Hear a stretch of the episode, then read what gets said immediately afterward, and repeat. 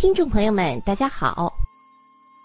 今天我们来说一说北京的历史沿革、文化艺术，还有民族宗教。北京远古的历史可以追溯到五十多万年前的北京猿人时期。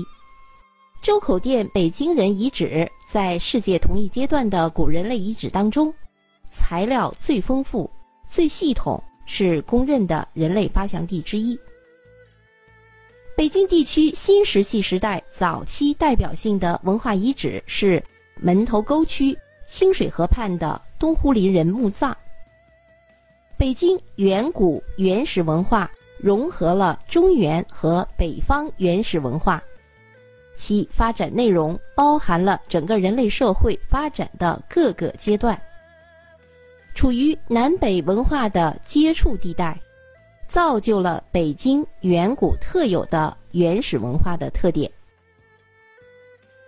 北京最早见于文献的名称叫“蓟”，这个字怎么写呢？就是草字头，下面是一个“鱼”，右边是一个利刀。公元前十一世纪，蓟国是统治中国北方的西周王朝的一个分封国。春秋中期，位于晋国西南面的另一个封国燕，吞没了晋，并迁都于蓟城。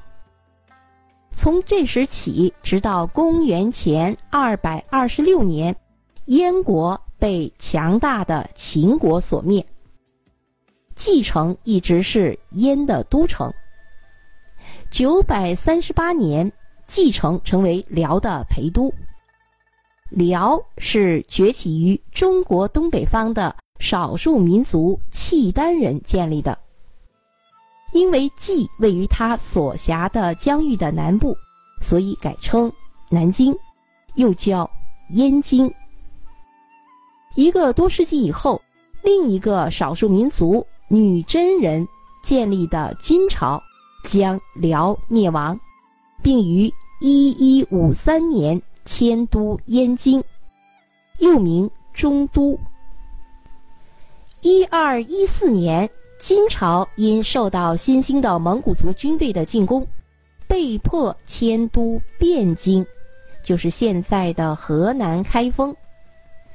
第二年，蒙古铁骑入驻中都。一二六七年，蒙古族首领忽必烈下令在中都城的东北郊建筑新城。一二八五年，新城全部建成，这便是元大都。从此，北京取代了长安、洛阳、汴梁等古都的地位，成为中国的政治中心，并延续到明。清两代。一九一一年十月十日，辛亥革命爆发。第二年二月，清帝被迫宣告退位。至此，中国最后一个封建王朝溃亡。北京作为帝都的历史到此结束。在此后的三十多年里，北京历经苦难。先是连年不断的军阀战争，使当年的帝都变得衰微破败。一九三七年，日本侵略军侵入，古城在血与火中苦熬了八年。抗日战争胜利后，国民党政府接管了这座城市。一九四九年十月一日，中华人民共和国成立。北京成为新生的共和国的首都。好，接下来我们简要说一下北京的文化艺术。京味文学是北京最具特色的文化现象。老舍是京味文学的代表，小说和话剧创作的成就很高。他留下的《骆驼祥子》。四世同堂、茶馆儿、龙须沟等作品，至今影响甚广。其作品也多次被改编成电视剧、电影、话剧。除了老舍外，代表作家还有刘少棠，其作品有《中秋》《峨眉》《蒲柳人家》《春草》《地火》等。京派小说传人被称为中国最后一个士大夫的汪曾祺，也创作了诸如《大闹市》《受戒》《杨舍的夜晚》等京味儿十足的优秀作品。自古以来，北京的民间曲艺就相当繁荣，流传至今的有评剧、单弦。太平鼓、快板书、京韵大鼓、梅花大鼓、北京琴书、北京曲剧、北京皮影戏，还有河北梆子。京剧是中国的国粹，已有二百多年的历史了。清乾隆五十五年，也就是公元一七九零年。四大徽班进京后，与北京剧坛的昆曲、汉剧等剧种，经过五六十年的融汇和演变，成为了京剧，是中国最大的戏曲剧种。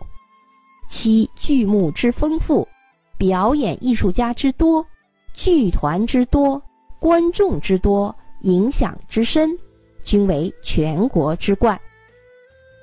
好，接下来我们简要说一下北京的民族与宗教。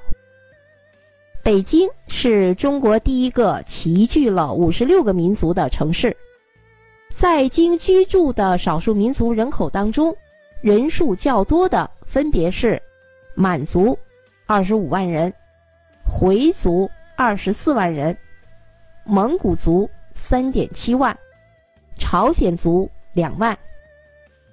北京市少数民族人口呈现大分散、小聚居的特点。北京地区居民信仰宗教者有五十万，信仰的宗教主要是佛教、道教、伊斯兰教、天主教、基督教。其中，佛教、道教和伊斯兰教对于北京的历史文化艺术产生过较大的影响。北京现有宗教活动场所一百多处。